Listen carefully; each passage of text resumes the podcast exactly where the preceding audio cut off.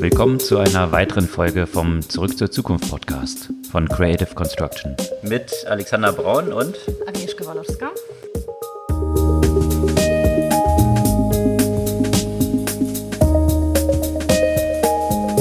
Was gab es Neues letzte Woche? Die Fortsetzung vor der Woche davon, könnte man sagen. Also, von, dem, von dem Thema rund um diese ganzen politischen Verstrickungen, jetzt natürlich Trump absolut, und Social ja. Media und Regulierung und, und diese ganze Thematik natürlich. Ja, das ging dann natürlich richtig weiter steil. Ich habe so das Gefühl, so ein bisschen Techlash 2.0, vor allem natürlich bezogen gerade auf äh, Facebook, das unter massiven Kritik im Moment steht. Aber natürlich, aber natürlich nicht nur das. Also was, was mich ehrlich gesagt so besonders zum Nachdenken gegeben hat, ist ja so das Thema Blackwashing, könnte man das nennen, das jetzt auf einmal alle betreiben. Ne? Also so eine gewisse Ähnlichkeit sehe ich zu der MeToo-Bewegung, wo auf einmal quasi sehr viele auch prominente Frauen ihre Belästigungsgeschichten ja auch publik gemacht haben und auf einmal waren die Frauenthemen so wichtig und Female Founders und dies und jenes und alles, ja und, und am Ende, wie das jetzt, ich weiß es nicht mehr, welche, welche Artikel das war, der das so Pinkwashing genannt hat und, und, und das kritisiert hat, dass letztendlich all diese großen Unternehmen letztendlich auf jede von dieser ethischen Wellen reiten und Pinkwashing, Greenwashing, Ethicswashing und jetzt kommt noch Black Powerwashing dazu. Und, also auf so fahrende Züge so ein bisschen mehr aus, naja, vielleicht PR-Gründen aufspringen, weil man sich sonst fragt, was ist denn vorher passiert genau. oder so, ja. Also und das, wie viel, da wie wenig das ändert, ne, letztendlich, weil klar, jetzt jede, jedes Unternehmen postet da was mit Black Lives Matter und wie sehr sie die schwarze Community unterstützen und sowieso Friede, Freude, Eierkuchen. Und wenn man dann natürlich darunter guckt, was in diesen Unternehmen tatsächlich passiert, also gerade zum Beispiel Amazon, die jetzt vor nicht so langer Zeit einen schwarzen Mitarbeiter gehen lassen hat, der versucht hat, so ein bisschen die Mitarbeiterbewegung sozusagen zu starten, um die Verhältnisse in den Lager zu verbessern. Ja? Also, und da sieht man einfach so gut, wie, wie die Realität und die PR-Botschaften zusammenhängen. Gut, aber gerade dieser Fall, finde ich, demonstriert auch wieder, wie viele unterschiedliche Aspekte dort zusammenkommen. Ja.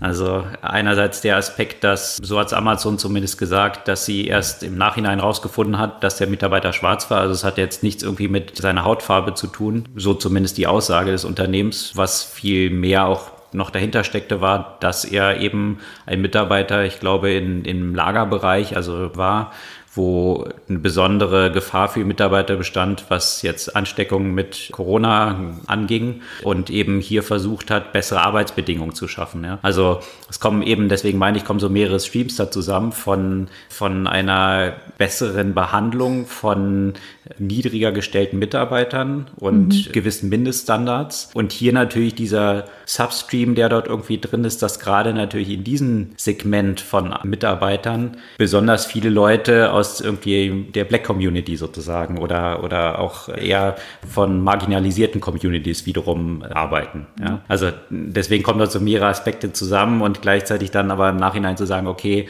hat Amazon deswegen jetzt, weil sie jetzt einen Schwarzen entlassen haben, deswegen irgendwie sich dort besonders strafbar gemacht und nicht vielleicht diesem anderen Aspekt, dass man solche schlechter gestellten Mitarbeiter vielleicht ein bisschen supportet. Hm. Also nee, natürlich, natürlich nicht. Natürlich ist es jetzt so ein, es ist nur etwas, was eine Ungleichheit einfach sehr verdeutlicht und, und einfach zeigt, dass, dass diese großen Statements, die, die von den Unternehmen gemacht werden, relativ schwer dann ja auch auf irgendwelche Handlungen halt umzusetzen sind. Ne? Weil das ist jetzt bei Amazon oder auch bei anderen Unternehmen jetzt nicht nur dieser eine Fall. Es ist klar, dass, dass die unprivilegierten Gruppen der Arbeitnehmer in der Regel eben nicht weiß sind oder in der großen Anzahl nicht weiß sind. Aber bei Amazon gibt es ja auch zum Beispiel noch weitere Aspekte der, der ganz anderen Diskriminierung, wenn man sich jetzt zum Beispiel Ring anschaut. Also Ring ist Amazons Produkt mit so einer Facial Recognition Sicherheitskamera, die natürlich, bei der natürlich auch schon ein gewisser Black Bias sozusagen feststellbar ist. Ne? Also das sind halt, ich finde, das offenbart auch wieder diese Ungleichheiten auf, auf ganz vielen Ebenen und das offenbart halt einfach, dass jedes dieser Unternehmen versucht, also das, das klingt jetzt vielleicht, vielleicht böse oder zu plakativ, aber ein, ein Stück weit mit diesen Statements da was gut zu machen, aber natürlich nicht unbedingt bereit ist, ist, an den tatsächlichen Problemen viel zu ändern.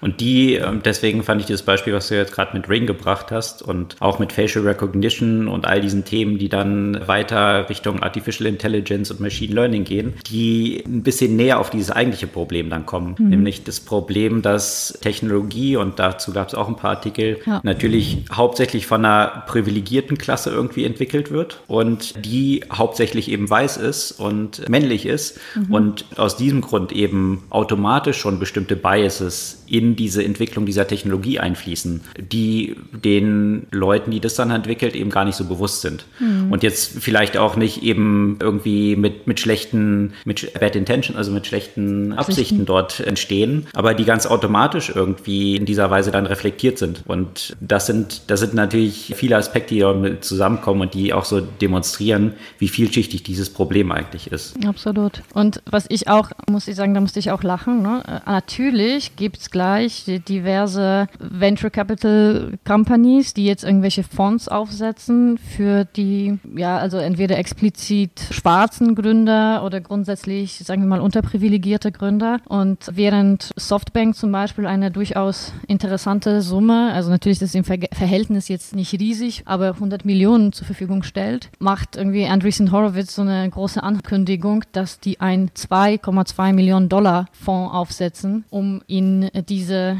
wie sie das nennen, underserved Founders zu investieren. Und da musste ich auch ehrlich. Hm? Bei wohlgemerkt 17 Milliarden an Management, genau. die so, also ja, da, dieser, diese Ankündigung hat natürlich auch für ziemlich viel Häme dann gesorgt und mhm. die Leute haben sich gesagt, wie ernst meint Andreessen Horwitz tatsächlich damit und es ist jetzt nicht nur so ein PR-Coup, um auf diese Welle aufzuspringen. Das hat im Nachhinein hat es auch noch so mal ein bisschen eine Revision gegeben. Also A hat Andreessen Horwitz gesagt, muss man jetzt glauben oder auch nicht, dass sie schon über ein halbes Jahr diese Sache geplant haben. Klar, was sollen sie jetzt auch anderes sagen? Kann man wahrscheinlich jetzt schwer verifizieren, aber dass es halt auch nur ein erster Anstoß ist und dass das jetzt nicht der Gesamtteil ist. Also das ist so, ein, so, eine, so eine Tranche, die sie eben wirklich in so ganz Early Stage stecken wollen, weil man natürlich sich dann angeschaut hat, okay, prozentual, wie viel sind diese 2,2 Millionen in Relation zu den 17 Milliarden, die sie an der Management haben, plus wie groß sind so durchschnittliche A-Series gewesen, also die ersten größeren Investmentrunden. Das sind dann aber schon ja auch so ein bisschen. 12,5 Millionen ist ja ein Durchschnitts-A-Round, ne? Also das, genau, genau. Das wäre nicht mal eine also, A-Round sozusagen. Exakt, aber da ist eben der Fokus auch stärker auf wirklich mhm. Super Seed und Early Stage, noch weit vor einer Series A.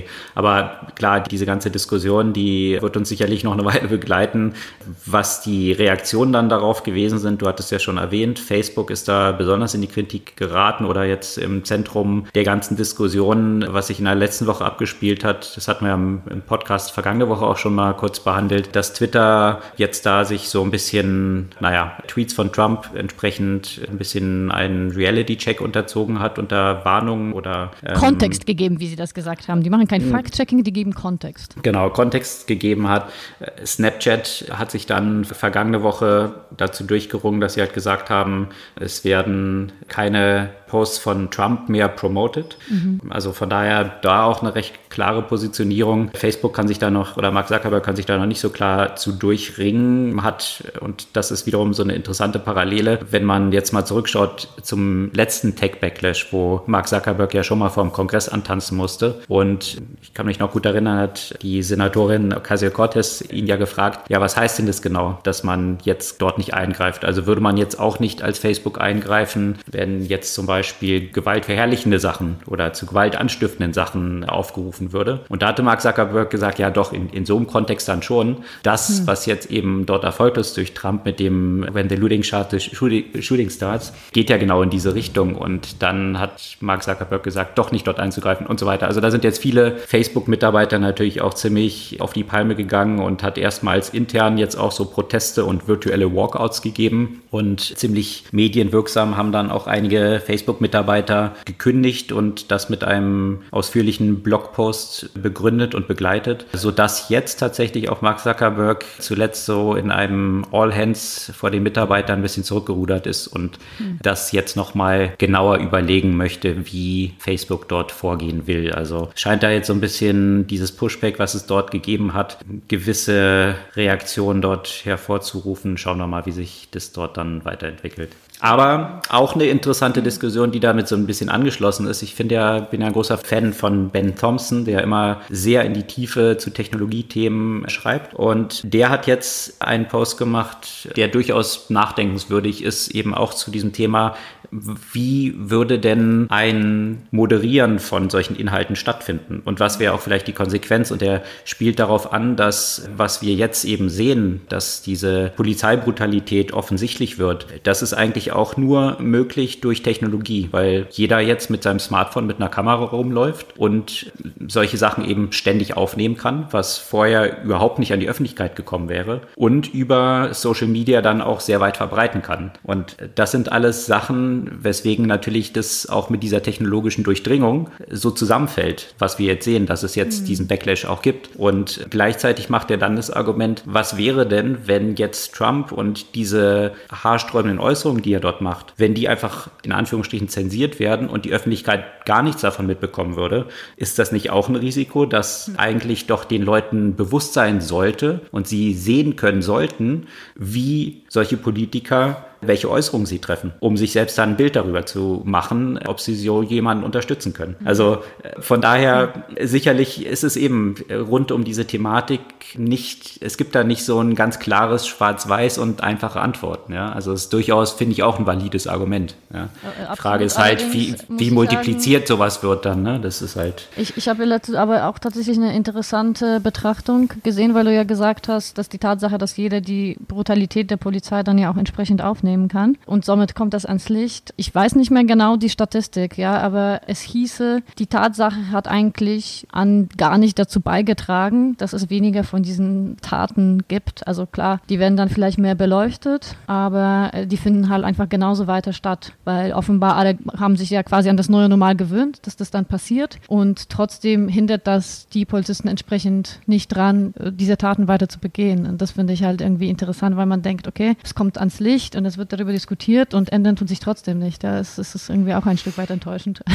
Ja, ich denke, es ist ein Prozess letztendlich. Ja? Also ich meine, wenn man sich anschaut, diese Reaktionen, die jetzt stattfinden, also einerseits würde ich dir, würde ich dir recht geben. Ich meine, Technologie ist sicherlich nicht für alles das Allheilmittel und dass man jetzt gesagt hat, dass viele Polizisten eben so Bodycams tragen müssen, in dem eben dokumentiert wird, wie ihre Interaktion mit irgendwie ihren Mitbürgern ist, hat jetzt auch, gab es jetzt auch ja gerade einen aktuellen Fall, nicht unbedingt dazu geführt, dass sie jetzt nicht gewalttätig reagiert hätten. Also da wurde eine Protestierende, wurde jetzt da kürzlich erschossen und mhm. ganz zufälligerweise waren dann die Bodycams von all den Polizisten, die dabei waren, waren ausgeschaltet zu dieser Zeit. Also es ist, die Technologie ist sicherlich nicht das Allheilmittel, aber wenn man sich anschaut, was jetzt die Reaktionen darauf sind und auch irgendwie historisch zurückgeht, wenn man so an Rodney King denkt und den Aufständen, die daraus hervorgegangen sind, das ist ja auch nur entstanden dadurch, dass damals jemand mit einer Videokamera das aufgenommen hat. Und mhm indem es natürlich eine breitere Öffentlichkeit bekommt. Ich weiß nicht, wird sich von, von heute auf morgen noch nichts ändern? Ist wahrscheinlich ein längerer Prozess, wie du es sagst. Die Frage, wie der Impact ist. Aber ich kann mir schon vorstellen, dass, dass hier Stück für Stück schon bestimmte Fortschritte gemacht werden und klar wird, dass sowas nicht weiter toleriert wird. Was auch weiter nicht toleriert werden soll, jetzt wo wir noch bei Facebook bleiben. Eine Sache möchte Facebook verändern in Richtung Free Speech, wenn man das so sagen kann, äh, zumindest im Verhältnis zu der Wahl Wahl 2016, das ja mit hoher Wahrscheinlichkeit nicht unerheblich von Russland beeinflusst wurde.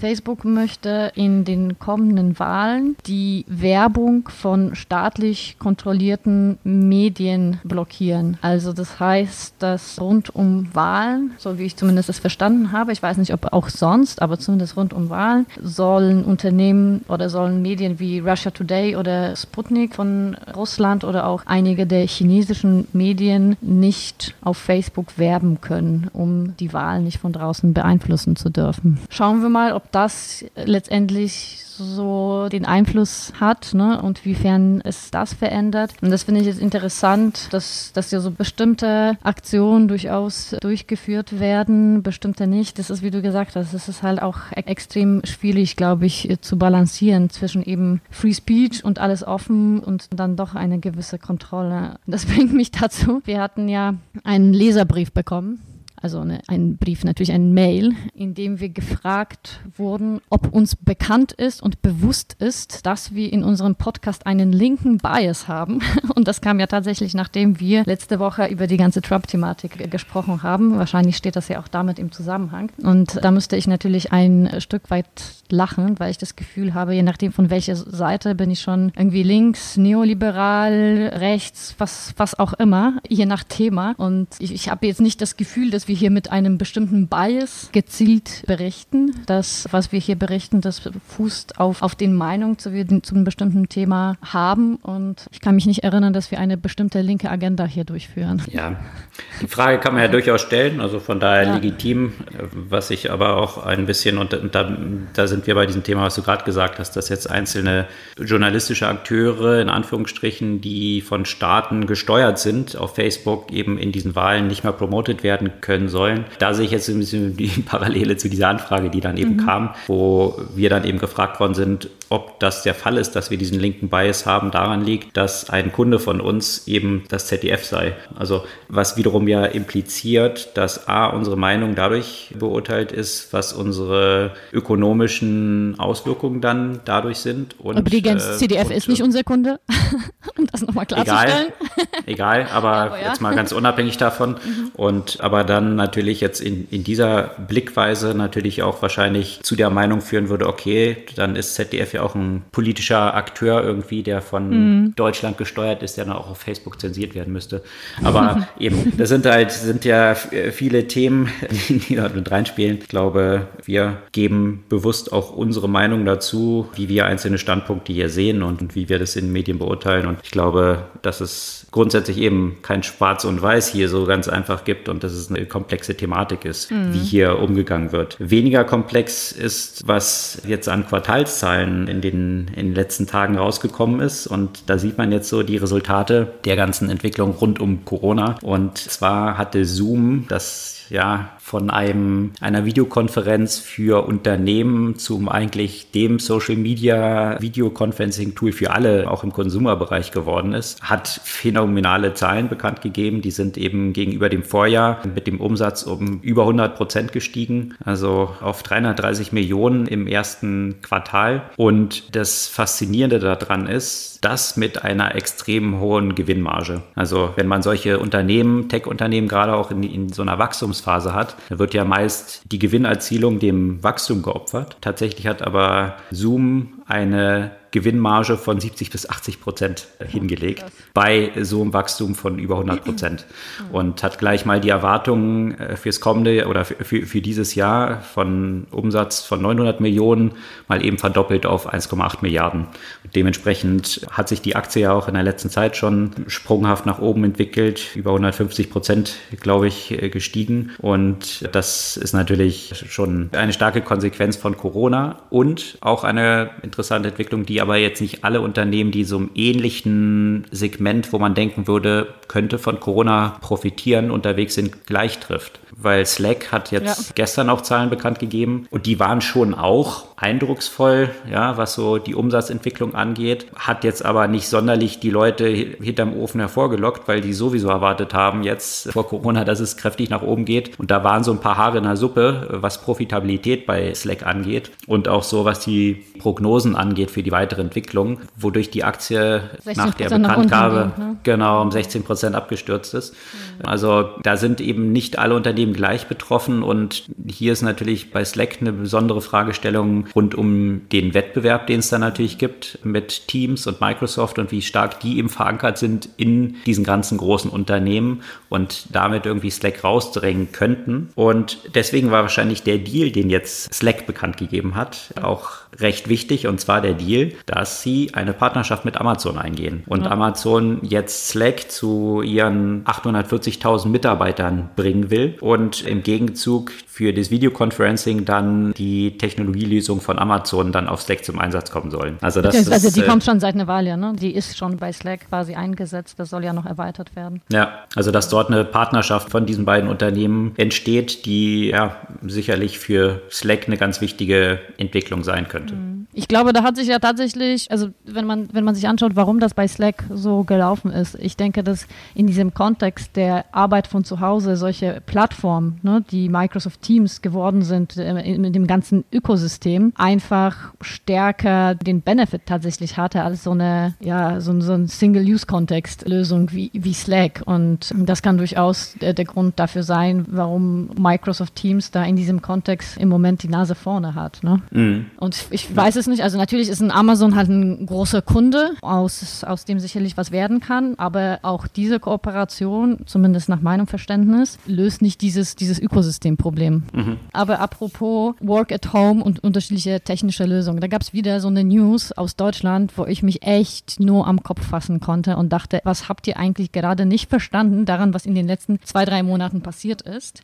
Oder den zehn Jahren davor. Und in den zehn Jahren davor, aber gerade, weißt du, nee, aber gerade wirklich so in den letzten zwei, drei Monaten, wo die Schulen geschlossen wurden, wo es keine digitale Lösung gab, häufig, also zumindest keine konsequente und konsistente, in dem Kinder weiterhin von zu Hause unterrichtet werden könnten. Und dann haben natürlich die Lehrer zu unterschiedlichen Methoden gegriffen, um einfach das, die Wissensvermittlung fortzuführen. Jetzt hat sich der Thüringer Datenschutzbeauftragte überlegt, wie man sie dafür bestrafen könnte. Ja, weil äh, Lehrer haben dann angefangen, entweder mit Zoom zu arbeiten, um Unterricht zur Verfügung zu stellen, oder einige Lehrer, die ich kenne, die haben dann über WhatsApp Aufgaben geschickt und wieder zurückerhalten. Die haben einfach versucht, das zu nutzen, was, den, was die konnten, was denen zur Verfügung stand und haben natürlich nicht in der ersten Stelle sich hingesetzt, alle AGBs und Datenschutzbestimmungen durchgelesen und sich vor allem überlegt, ja, ist es dann jetzt absolut irgendwie datenschutzrechtlich korrekt? Darf ich das denn jetzt irgendwie machen? Weil wenn so der Prozess wäre, dann hätte bis heute kein Kind irgendeinen Unterricht online von zu Hause bekommen. Und jetzt, jetzt heißt das, da sollen ja auch im Zweifel auch Bußgelder gegen die Lehrer einfallen, wenn sie eben gegen bestimmte Datenschutzvorschriften im Online-Unterricht verstoßen haben. Äh, da gibt es natürlich schon ordentlich auch von der, von der Politik natürlich einen Gegenwind, weil also das, also ich finde das einfach so absurd, wie man auf diese Idee überhaupt kommen kann. Das kann, ich habe das Gefühl, sowas kann echt nur in Deutschland passieren, von irgendwie so einem seltsamen Datenschutzbeauftragten, der einfach nichts Besseres zu tun hat. Und das ärgert mich schwarz.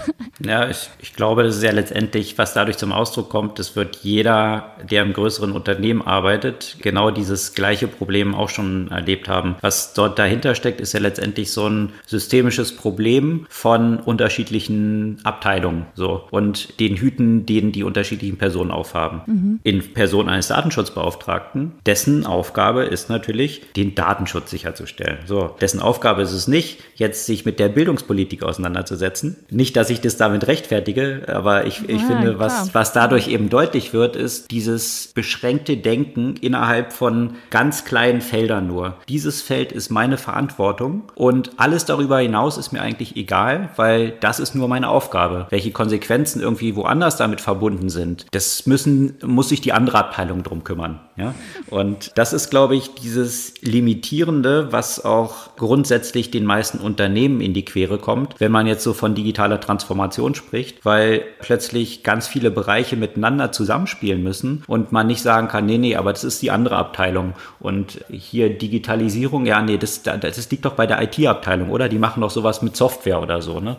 Also das sind genau diese Probleme, die dadurch deutlich werden und die auf Institutionen und Organisationen von jeder Größe eigentlich zutreffen. Und ich finde, es ist hier auf dieser staatlichen Ebene von Datenschutzbeauftragten, der nur diesen Hut auf hat und sich um die anderen Konsequenzen da nicht kümmern muss in seiner Rolle, besonders deutlich reflektiert. Aber zeigt auch, wie so ein Vorgehen, wenn man jetzt gesamtpolitisch weiterkommen will oder auch Unternehmen jetzt auf eine nächste Entwicklungsstufe kommen wollen, natürlich absolut schädlich sind und zum Scheitern verurteilt sind. Und damit es klar ist, ne? mir geht es nicht darum, dass ich den Datenschutz, finde ich, wichtig halte, ja, aber ich finde, genau in so einer extraordinären Situation, in dem wirklich gerade den Lehrern extrem die Hände gebunden wurde, aufgrund dessen, dass die Bildungspolitik schon in den Jahren davor so aussah, davor so aussah, wie sie aussah und dass es eben keine technischen Mittel dafür, dazu zur Verfügung standen und sie sich einfach schnell mal eine praktikable Lösung überlegt haben. Ne? Also also, das, also natürlich hätte man das früher alles Datenschutz technisch sauber aufstellen müssen. Und das wäre ja auch wichtig. Aber ich glaube, dass das wichtigere Gut in der Situation war, einfach den Unterricht fortzuführen und den,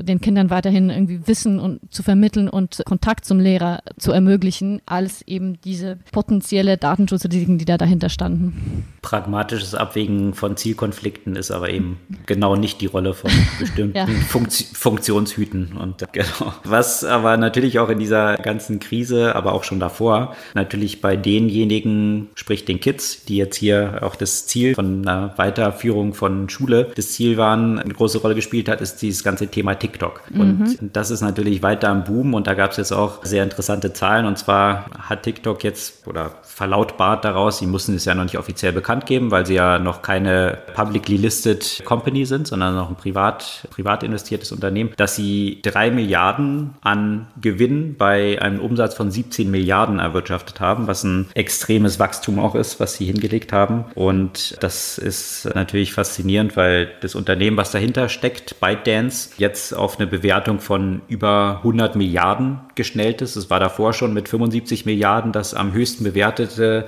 Private Company, also noch, noch nicht an der Börse notierte Unternehmen, was natürlich für diesen Börsengang, der auch früher oder später mal ansteht, natürlich die Bewertung eben entsprechend nochmal kräftig nach oben treiben wird. Und die Konsequenzen tragen jetzt schon einzelne Unternehmen, besonders in China, wenn man sich so Tencent oder auch Baidu anschaut, dass substanzielle Bestandteile von deren Werbeeinnahmen mittlerweile jetzt schon zu TikTok rüberschiften. Und mhm. das ist sicherlich ein Phänomen. Jeder, der schon mal mit Kids unter, naja, würde ich sagen, unter 16 gesprochen hat, ich glaube, die sind irgendwie alle auf TikTok unterwegs und mit einer extrem, mit einem extrem hohen Suchtfaktor dort permanent aktiv. Und das Interessante dahinter ist dann auch wiederum diese ganzen Themen von Artificial Intelligence und Algorithmen und diese Automatisierung von dem Relevanzaufbau, der dort hintersteckt, weil von der Architektur dieses Unternehmen eben ganz anders aufgebaut ist als bisher Unternehmen, die so Relevanz kreiert haben mit Followern und all diesen Themen, dass das eigentlich von Beginn an eine Stickiness erzeugt werden kann, auch wenn man jetzt noch nicht bestimmte bestimmte Präferenzen explizit zum Ausdruck gegeben hat, sondern eigentlich die Software einen permanent beobachtet, wie lange man bei welchen Sachen stehen bleibt und so weiter. Also ist schon eine faszinierende Success Story auf jeden Fall.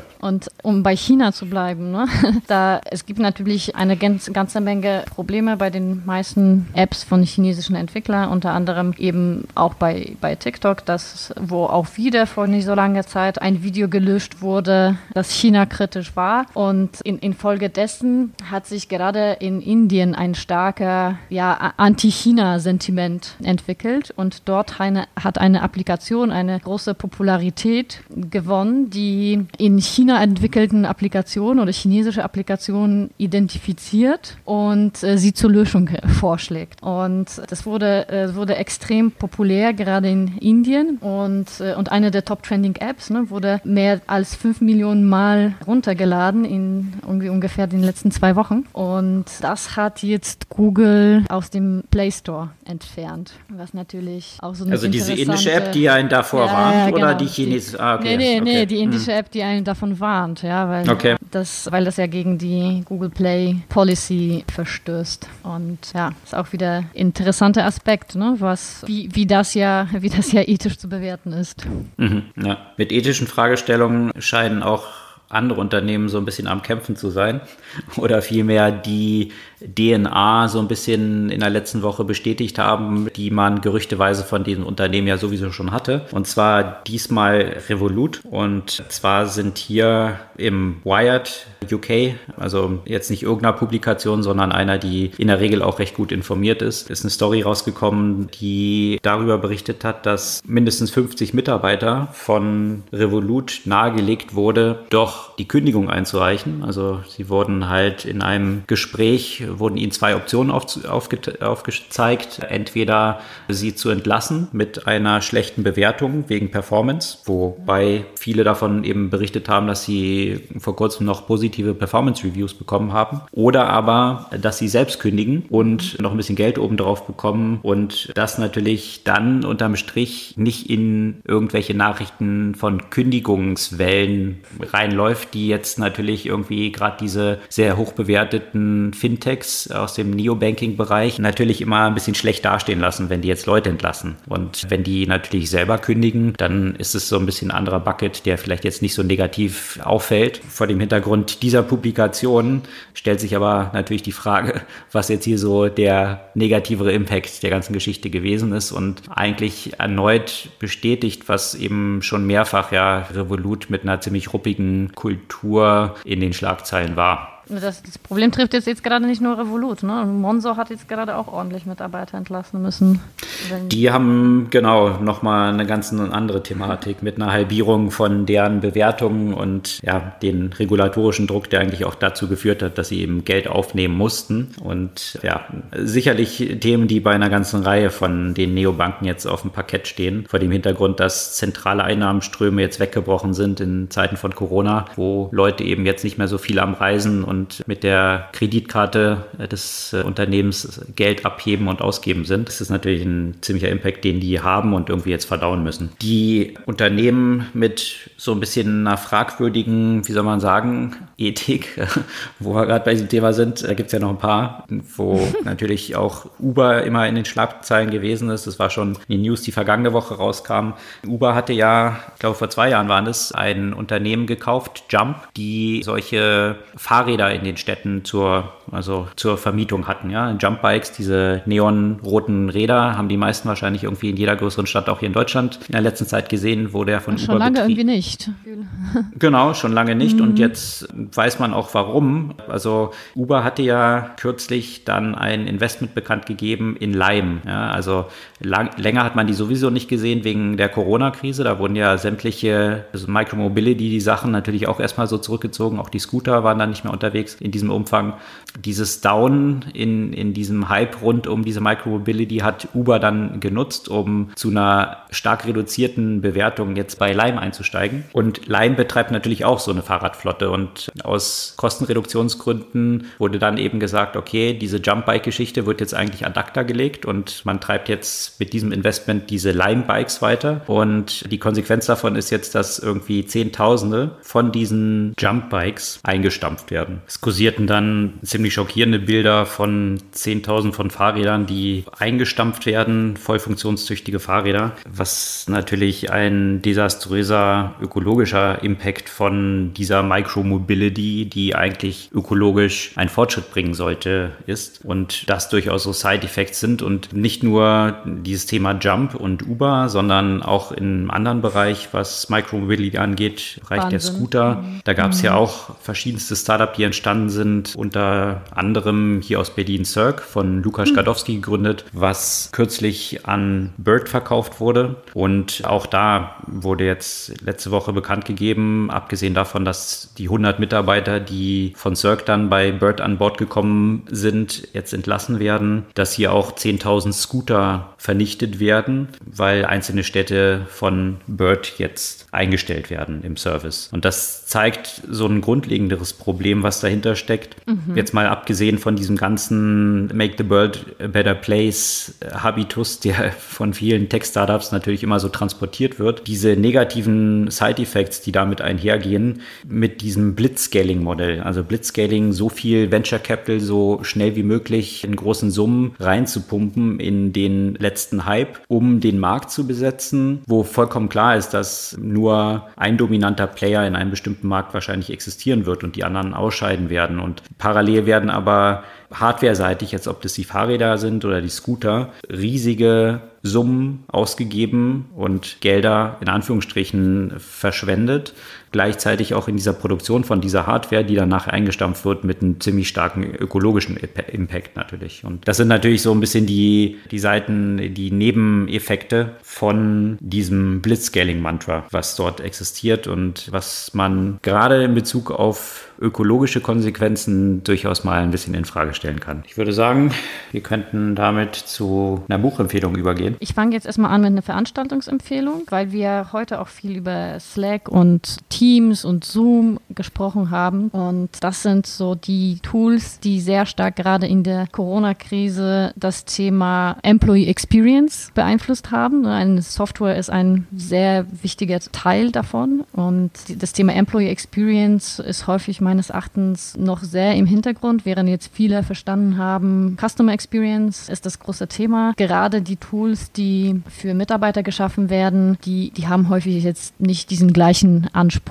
an, an Usability, an Nutzung, an Design. Und das ist eine der Themen, über die wir bei unserem virtuellen wieder Innovation Breakfast am 16. Mai sprechen wollen. Da kommt natürlich der Link in die Podcast-Seite. Und ansonsten wollte ich heute drei Bücher vorstellen zu dem, zu dem Thema, den wir ja den größten Blog in unserem Podcast gewidmet haben. Und Achtung, es könnte ein linker Bias sein und auch noch ein feministischer Bias sein, weil das ja auch drei Bücher von Frauen sind, sehr zufälligerweise. Einmal das Buch Algorithms of Oppression, How Search Engines Reinform Racism von Safia Umoja Noble. Mhm. Einmal Weapons of Mass Destruction, How Big Data Increases Inequality and Threatens Democracy von Cathy O'Neill. Von dem Buch haben, glaube ich, einige schon mal gehört. Das hat ja schon ziemlich, ziemlich große Runden gemacht vor so zwei Jahren, denke ich. Oder ah, ist sogar vier. 2016 ist das Buch schon rausgekommen. Immer noch die gleichen Themen.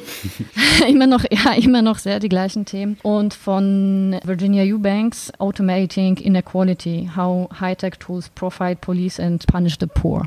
Also sind drei sehr, sehr interessante Bücher, die sich äh, eben genau mit dieser, dieser Thematik beschäftigen, mit denen wir uns heute stark beschäftigt haben. Und eben sind alles keine neuen Bücher, ja. Die sind alle schon vor ein paar Jahren rausgekommen. Also jetzt das Buch von Eubanks ist 2015 und da sieht man, dass sie immer noch sehr aktuell sind und dass sich da jetzt irgendwie nicht so wahnsinnig viel in dieser Hinsicht bis heute geändert hat. Aber gleichzeitig, dass eben solche Themen, die in diesen Büchern behandelt sind, den Wechselwirkungen von Technologie Technologie und Biases, die dann so dort sich weiterentwickeln und wie mit Algorithmen vielleicht auch bestimmte Themen verstärkt werden, immer stärker jetzt auch zu einem realen Problem werden und für, mhm. für alle sichtbarer werden, was damals vielleicht noch so ein bisschen, als die Bücher geschrieben wurden, ja, vielleicht so ein bisschen akademische Debatte war von einzelnen Zirkeln, mittlerweile jetzt ja immer mehr im Massenwahrnehmung auch ankommt und mit den Konsequenzen auch, die damit einhergehen. Mhm. Ja, von daher gibt es, abgesehen von den Artikeln, die wir heute besprochen haben, die wir wie immer in unserer Podcast-Blogseite auch posten mit Links, damit ihr es noch nachlesen könnt, auch mit drei Büchern natürlich sicher eine ganze Menge zu lesen und auch mit dem Event, was wir veranstalten zum Thema des Employee Experience sicherlich noch eine interessante Diskussion, die wir dann haben werden. Freuen wir uns über eure Teilnahme. Das soll es für diese Woche gewesen sein. Wir freuen uns auf eure Kommentare, auch wenn Sie nach unserem Bias fragen und eurem Feedback und gerne auch den Abos unseres Podcasts und freuen uns dann auf kommende Woche. Bis dann.